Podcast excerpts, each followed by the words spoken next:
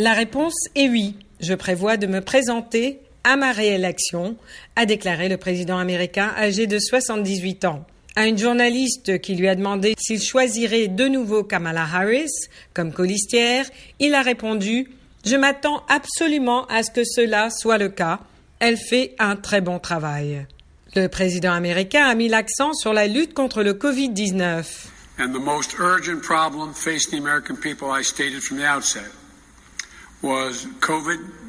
J'ai dit d'emblée que les problèmes les plus urgents pour le peuple américain étaient le Covid-19 et la crise économique.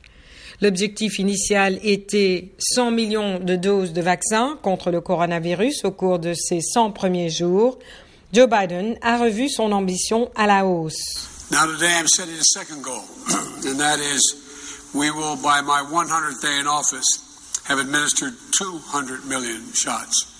Nous aurons procédé à 200 millions d'injections d'ici mon centième jour en fonction, a-t-il promis, en vantant son gigantesque plan de relance de 1900 milliards de dollars. Le 46e président américain a relativisé l'afflux de migrants, estimant que cela arrivait tous les ans. Il a confié mercredi à sa vice-présidente Kamala Harris la gestion de ce dossier ultra sensible.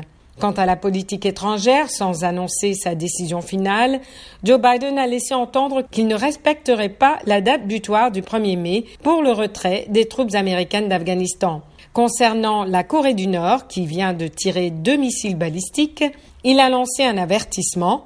Il y aura des réponses s'ils choisissent l'escalade. Enfin, il a réaffirmé qu'il ne voulait pas de confrontation avec la Chine, une semaine après un premier échange très musclé entre son équipe et les chefs de la diplomatie chinoise.